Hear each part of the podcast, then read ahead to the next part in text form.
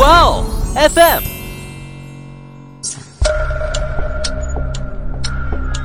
事件众说纷纭，案情扑朔迷离。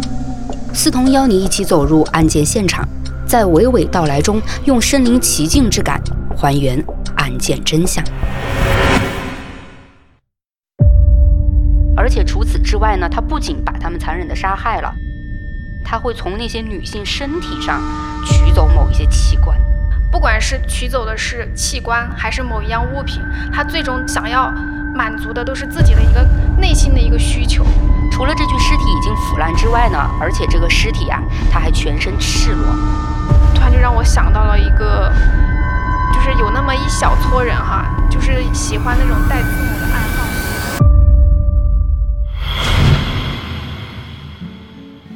大家好，新的一期爱因斯坦又跟大家见面啦！我是想说点不一样案件的思彤。大家好，我是想听不一样案件的某某。哎，那咱们上一期改了一个形式之后呀，我自己也回去听了一下，确实发现好像我们都还不太熟练的样子。毕竟不是专业的嘛，可能嘴会有一点碎啊，大家见谅啊。对，就因为那次改版呢，也确实收到了一些听友们的建议。然后在后续的一个录制过程当中呢，我们也会尽量的去克服的。对，尽量调整一下自己说话的方式以及状态等等，希望能呈现一个更好的一个效果哈。哎，那咱们就把刚才对未来的一个一个提升的一个想法，就那一趴就过掉，我我就要转到另外一个话题上去了。好的。呃，就是这段时间不是上映了那个《名侦探柯南》吗？贝克街的亡灵，我不知道你有没有去关注去看，因为对于我来说哈，我是作为一个老二次元了，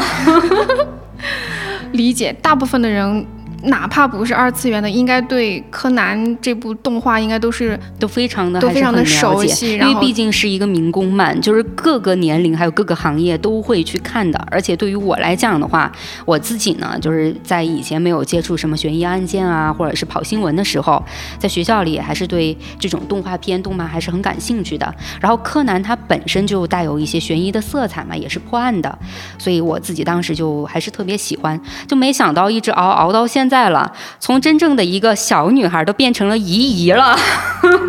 还没有完结。老阿姨，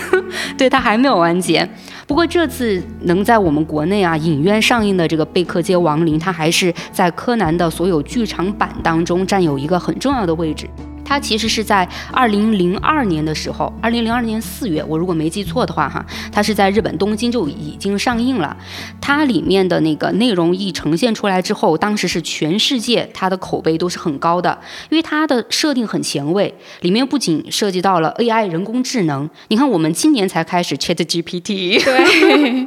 但结果柯南在二零零二年的时候就有了这样一个动画里的一个 AI 智能人的设定。除此之外，它还有一个爆点。那个就是里面的一个真实案件，叫开膛手杰克，这个应该是如雷贯耳了吧？是的，是的，哪怕没有就是去详细的查过啊，应该都是听听过的，因为就是有不少的一些影视剧、电影啊，或者是电视剧，或者是小说，还有一些动漫都有借鉴这个真实案例的。他之所以那么的让就是全世界的人对这个案件都非常的关注，来自于他的一个犯案手法。他犯案手法非常的让人毛骨悚然，就我所了解到的，就是这个开膛手杰克，他的一个杀害对象都是当时的站街女，就是灰色行业那那个年代嘛，就灰色行业的那种女性。明白，能理解。嗯，而且除此之外呢，他不仅把他们残忍的杀害了，甚至在后面的系列作案里面，他会从那些女性身体上取走某一些器官啊，我觉得这个就让人真的就是不寒而栗。就是不知道大家有没有发现啊？因为这起案件是发生在一八八八年，好像是，对吧？就是很早很早，对，已经过了一百多年了。其实，在这起案件发生以后，不管是国外还是国内，哈，都会有一些就是凶案发生后，凶手会取走一些受害人的器官。就比如我们上一期说到的。甘肃白银连环杀人案啊，其实里面的凶手哈，他的他的作案目标除了都是红衣女性以外，他还有一个特征，就是取走受害人的一些器官。对对对，嗯，甘肃白银杀人案那个确实也是，他也有把那个女性的一些器官，然后就就割下来拿回家了。对，做做做纪念吧。哎，想想都觉得很变态。哎，这个变态案件你讲到这儿哈。我感觉很多听友就会觉得，哎，你们接下来就一定会讲甘肃白银连环杀人案了，对不对？其实并不是，哎，我就是不怎么按套路出牌。我今天要讲的这个连环杀人案啊，虽然是没有前面两个案件的名气那么大，但依旧呢，它是让人特别不寒而栗的。这个案件呢，就要从二零零一年六月二十四号说起了。那是一个下午，一个男人呢回到了自己租借给亲戚的一个房子里面。他为什么要回去呢？这个其实开始的时候我看的时候也会是一个疑点，但往后面看就发现哈，他回去是有原因的，是因为住在这个屋子里的亲戚啊，他和他老婆很久很久都没有联系上了，就感觉就是活生生的就失踪了。他回到这个屋子里呢，就是想看看，就这个亲戚到底在干嘛，还有没有在这个屋子里生活的痕迹。结果他把门打开呢，就突然闻到了一股扑鼻的臭味儿。开始吧，他以为是这个房子里面有老鼠死掉了。你你也知道，老鼠死了确实就奇臭无比嘛，所以他也没有在意这个味道是什么，就就下意识的呢，就走到了窗户边，就说开开窗通通风。结果这么一一走进去，就发现他的那个卧室床缝里面竟然有一只伸出来的带血的人腿。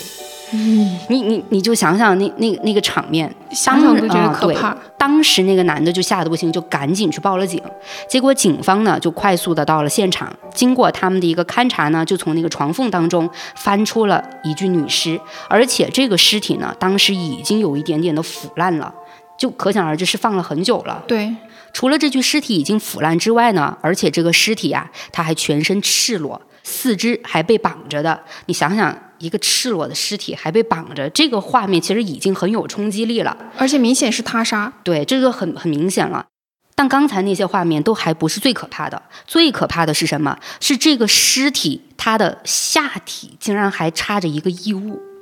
就是哎呀，什么变态的凶手才会？就就就确实就是看到这样的描述之后，那个画面感已经让人感觉到身体不适了，不仅仅是身体，还有生理上的一个不适了。就是会有什么样的一个仇恨，就让这个凶手会对一具女性的尸体做出这样这样惨绝人寰的行为？但是你这个捆绑加这个这个后面这个画面哈，突然就让我想到了一个，就是有那么一小撮人哈，就是喜欢那种带字母的爱好哈。啊，是确实会有这样的一些群体存在，但是不管怎么说哈，都不至于会发生成一个就是一一个凶杀案吧，也不会下下这么大的狠手吧。确实有点夸张了，就这个凶手的变态心理，我估计就不是一般的变态，而是相当的变态，极致的。对，而而且，但是就是，但你这么一说，我突然就想到，他就是因为死者是个女性哈。那会不会是凶手就是对女性比较敌视呢？所以才会做出这种行为？这个还真不能我们来去判断。反正警方呢，就也是针对就是当时看到的这些画面进行了一个行为上的分析。他们就觉得呢，这种很很残忍的这种行为，它明显是带着一个羞辱和惩罚的意图在里面。对对，可能就是像你说到的，他有一种或许吧，或许有一种敌意。嗯。嗯，然后呢，他们也不排除说这个凶手有一种就是你刚才提到的小众的癖好啊，可能存在，但是也不排除就是那一撮小部分的，就是小众爱好者玩的太过火，然后导致一个就是失误就相当于失控了，对，失控，他们自己也没有想到这样的一个行为往更极端的方向发展了，对，也不排除吧，我感觉，想想还是有点恶寒哈，对。然后我们再提到这个死者的身份上面啊，就当然就很明确了嘛，就而且那个呃屋子的男主人也在现场，然后很快就能辨识得出来，这个死者呢就是这个房子的主人，这个男的和他的老婆一直都没有联系上的自家的一个亲戚，对，而警方呢就对这个死者进行了更深入的一个调查了解，就知道了这个。死者呢叫小文，才三十三岁，而且有一个儿子。而且再进一步的对这个死者的一个人际关系圈的调查呢，他们发现哈，这个小文他从事的职业是在灰色地带游走的，她是一名站街女。其实这个也能看得出来，跟刚才咱们提到的开膛手杰克里面的受害人的身份是完全一致的。而小文之所以会选择走上这条不归路呢？反正警方了解下来，是因为小文想为自己的儿子攒一笔钱，因为确实也能感觉得出来，可能是生活很拮据吧。而又据了解呢，小文平时啊，他是会把自己的客人带到这个房间里来，所以警方呢，他们就推断啊，说杀害小文的凶手可能也就是他的客人当中的一个。而这一个案件呀，也让警方意识到，跟当地发生在一九九八年的一个案件有着一些千丝万缕的联系。所以呢，他们就很快的将小文这个案子也跟一九九八年他们没有侦破的那个悬案进行了并案。哎，一提到并案，我就想到了他是谁里面啊？不知道你还你还记得不？就是主角张译，他不是，就是当南大碎尸案发生以后，他也一直想把南大碎尸案和那个就是和早期的八八案，对那个就是进行一个并案调查。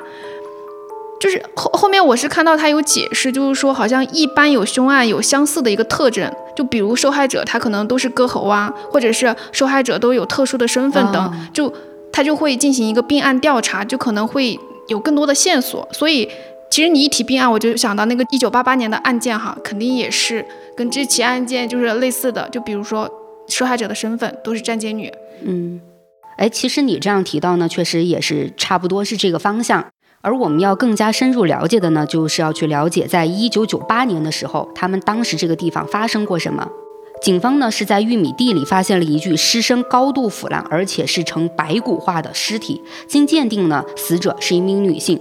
之后，九九年的七月三十一号，在一间出租屋里，警方发现有一名女性被人掐死在了床上。而在两千年到两千零一年，又先后呢又有四名女性遇害。而到二零零一年小文这一起呢，她已经是第七个被害人了。除了他们这些死者的性别一样之外，还有刚才你提到的他们的身份，他们全部都是站街女。所以这这起案件其实就跟开膛手杰克那起案件是一样的，不是说凶手一样啊，是说凶手的杀害目标是一样的。所以我在想啊，这起案件的凶手会不会是一个模仿犯呀？就是模仿开膛手杰克来作案。但其实这样的一点呢，我自己倒是觉得可能并不是一个模仿，相同性只能是说他。杀害的那个身份都跟开膛手杰克那个案件里面提到的都是站街女是一样的，但除此之外呢，开膛手杰克他不是还要获取被害人的一些器官吗？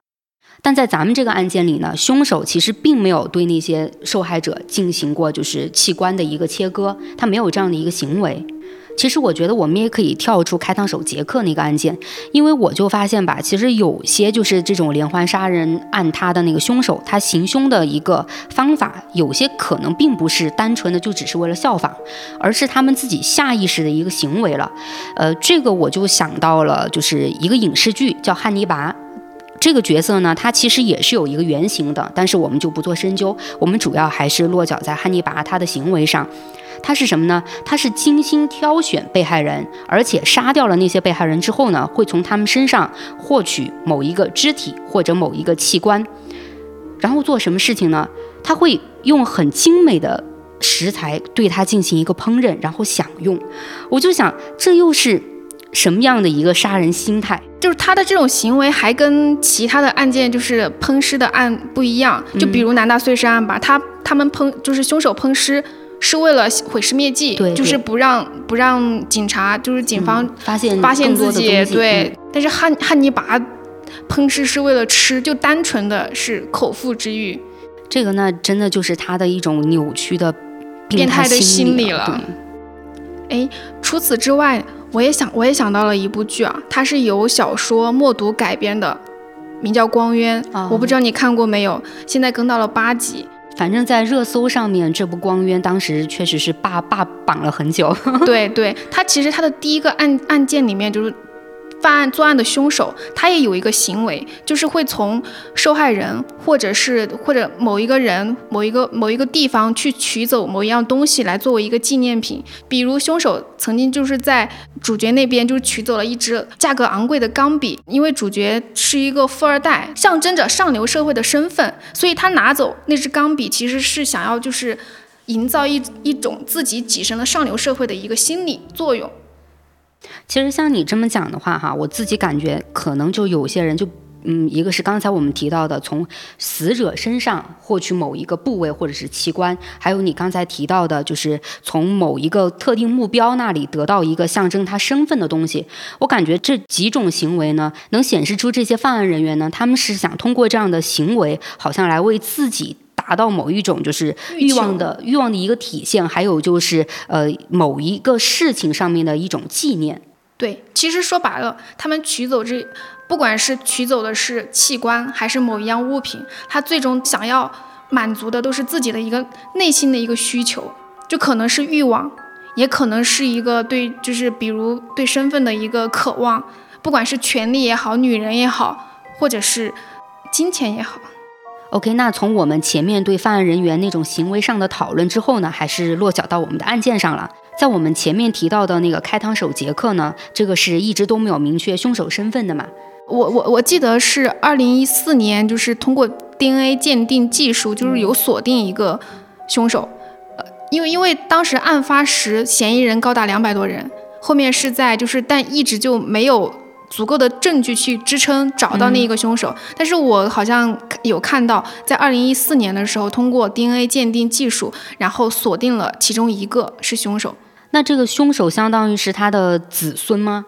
不是，就是其实。锁定的凶手已经没有意义了，因为。当已经死了，就凶手不可能活那么久，因为，因为我我我记得当时是在就是案发后有一个衬衫上面是有一个凶手的 DNA 的，但是，一一八八八年那个时候的，就是 DNA 鉴定技术还不够完善，一直到了二零一四年，然后才鉴就是才鉴定出来，然后确定了凶手是当时三个最大嫌疑人之一。哦，也就是其实是在很早之前，警方确实已经确定了凶手是谁了，只是因为当时技术的一个匮乏。还没有完全的。能把他绳之以法，呃，但是像你说到的啊，即使是开膛手杰克就已经知道他的身份是什么了，但也还是耗时了很久。而白银案呢，也是花费了有十四年，我们才抓住了凶手。但小文这个案子呢，也就是咱们今天要讲的这个案子，就不得不庆幸了，因为凶手他露出了马脚，也就很快的也还是把他抓住了。是什么呢？是警方在走访的时候了解到，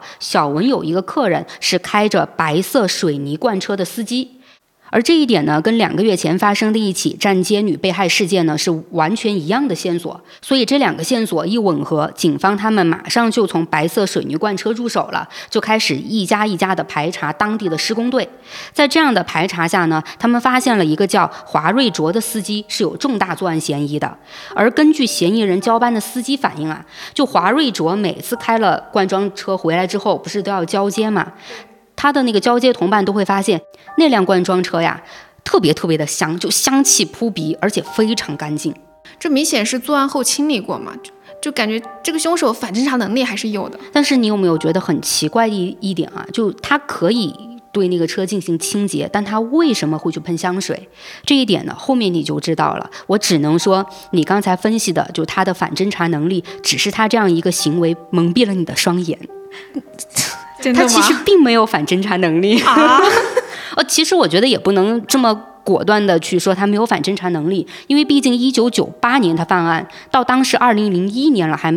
才才有他才有他的线索，这就说明可能他还是有反侦查能力的，只是他的反侦查能力并不是那么强，对，而且也不是说他去对那个罐装车做了一个清洁，他就能做到。我估计他可能是因为犯案好几年了都没有被抓到，所以就有一点松懈了松懈了，对。那我们继续往后面说，你就清楚了。那是在二零零一年七月十六号的下午，因为警方他有了华瑞卓这样的一个重大的一个线索之后呢，就马上对他实施了抓捕，而且抓捕到了华瑞卓之后，只花了一个小时就让他承认了自己的犯罪事实，你就能知道他。这个凶手他本身自己也就罪恶多端，他知道自己落网了啊，我也不装了，我就全盘托出，他也不狡辩，很诚实的，他就说出了自己所有的犯罪经过。而就我刚才提到的，他的那个水泥罐装车为什么那么香？其实这个香是很让人细思极恐的地方，是因为什么呢？是很多就是站街女，她要带到自己比较熟悉的，或者是要跟着站街女回到站街女的家里面。所以就邀请他们上了这个水泥罐车。有时候呢，他就在水泥罐车上面把这些女性杀害了。而他告诉警方呢，说是死掉的人会有排泄物，就留在了车上，他就觉得很脏很臭，所以他就做了清洁，而且喷上了大量的香水。是不是知道真相之后，并不是让你想象的他那么机智，反而反而会让人觉得他这种行为就是细思极恐，更加的恶寒。对，但之前我也提到了，说的是小文呢是当时警方发现的第七个受害者。但是据华瑞卓自己交代呢，他并不是只杀害了这七个，总共他是杀掉了十四个。所以你想想，就是他是怎么样在这么多年里面，还如此的心平气和的在一个施工队里工作着？他怕是受了什么刺激吧？就为什么要对站街女下手呢？而且还下这么狠的手？其实这个真的是很难让人去理解的，因为我们。排排开那些女性的身份哈，她们虽然确实是在边缘地带，但是也不应该采取如此残忍的手段对她们的生命进行一个终结，这是绝对不可能的。因为你所有的行为必须要在法律允许的情况下。就假设退一步哈，真的是退一万步，假设凶手作为一个消费者，他找站街女是去消费的，就他为什么会选站街女下手呢？我我猜啊，他会不会是对？站街女这一个职业，就是可能受过伤啊之类的。你这么一提呢，确实也就提到了警方接下来就是要就深入剖析这个华瑞卓这样行为的一个根源是什么了。这一问呢，其实就知道了，华瑞卓他有这样的变态行为，只是为了泄愤。而他为什么要泄愤呢？这个事情，华瑞卓把根本原因推到了自己的初恋女友身上。他跟他初恋女友呢，是在一九九四年的时候，是经过别人的介绍而认识的。那个初恋女孩的名字叫秋燕，而他们这么认识了之后，就很快的陷入了爱河里面。但是我们都知道嘛，就是两个人谈了恋爱之后呢，也不可能一直都是甜甜蜜蜜、你侬我侬的，那绝对有家长里短，有那些事情会让他们发生口角、发生争分。但是不管怎么去发生争执啊，华瑞卓他都非常非常爱自己的女朋友。而且还一度到了谈婚论嫁的地步，所以在这个地方，当时我看到这儿的时候，我就在想了，那既然都要谈婚论嫁的地步了，那为什么还会有后来华瑞卓这样一个扭曲心态的一个产生？结果是什么呢？结果是有一天呢，这个华瑞卓下班的时候，他无意中在外面看见自己的这个女朋友跟一个男人举止特别的亲密，而且那些。亲密的互动行为啊，已经跨越了男性和女性朋友之间的这样的一个关系层。结果呢，华瑞卓他自己就偷偷的把这个事情压在了心里，就开始调查他的这个女朋友，就是为什么他会跟一个陌生男人有这样的行为？难道自己被绿了吗？被戴帽子了吗？结果这么一调查之后就不得了了，简直就是给华瑞卓当头一棒，晴天霹雳。他发现呢，自己这个女朋友她的身份啊，就是站街女。啊，明白了，是这明显就是在初恋女友这里受受到了伤害，所以迁怒整个站街女的群体。对，没错，就像你说的，他其实就是把这样的一个怒火一直埋在了自己的心头，一直怀恨在心，从此以后就对这个特殊行业有了极强的报复心态。而且还有一个特别奇怪的一个现象，我是在翻这个资料和新闻的时候看到的，就是有些网友呢在评论区里。反而开始指责，就华瑞卓的初恋女友，让你很想不到吧？都已经过去了那么多年的事情了，只是这个凶犯在向警方表述自己的作案的一个动机的时候，提到了说，是因为初恋女友有这样的一个站街女的身份，才导致他有了接下来的连环杀人的这样的行为。就因为提到了这一点，评论里就有些网友呢就开始说，就说什么这个初恋女友自己不对啊，就是因为初恋女友的一个背叛导致。就是华瑞卓去犯下如此大的错，然后杀了那么多无辜的人，所以，我我我明白，我就是我大概都能猜到，那肯定就是说啊，罪魁罪魁祸首可能就是或者说起因就是因为那个初恋女友，如果没有他，就不会发生后面的事情，就会把所有的责任都推到初恋女友身上。但是这样的一个说法反而就非常的极端了呀！你要想一下啊，在任何的打击面前，都应该有一颗坚强的心去面对挫折，而不应该是被女朋友背叛了，或者是说他知道了女朋友的一个很灰色的一个身份，感觉自己可能是受到了侮辱，也有可能这样的一个心态在里面吧。都不应该去生出要去报复社会、报复同职业的人的这样一个心态，这种已经是完全的扭曲。而我觉得我们现在就看到新闻的这些受众者，也不应该站在某一个角度上而去评判最开始的那个初恋女友到底是对是错。甚至可能有的评论还会觉得啊，就如果这个初恋不是妓女，说不定他还可以跟。华就是华瑞卓能幸福一生这种这种言论哈，其实我觉得这个也是不认同的，而且而且就是我自己感觉啊，我觉得有的人他心理变态是真的变态，其实他哪怕就是没有没有这个初恋女友的诱因，我觉得以华瑞卓的一个抗压能力或者是一个心理的一个承受能力，他很有可能还是会就是走上歧途。他或者也会选择另外的一些很极端的手段去排解自己在未来的某一种生活场景中遇到的一些压力。对，所以其实这个案件的话，就是我们是不太希望，就是大家把重点落在初恋女友或者是凶手一个选择目标就是站街女这个身份上。其实我觉得这个也是不太公平的。其实这个案件也让我想到了上个世纪三十年代左右的一部电影，叫《神女》。然后主演是阮玲玉，就大应该都听过吧？其实她讲述的一个故事就跟小文的故事是很像的。其实她作为她就是她成为站街女，是因为就是就是为了生活，以及为了自己的儿子。在当时的那个社会环境下，她作为一个女人，她其实是没有更多的选择的，所以她属于是被迫成为了站街女。而且她的这么做的原因只是为了活着，然后为了让自己的孩子活着。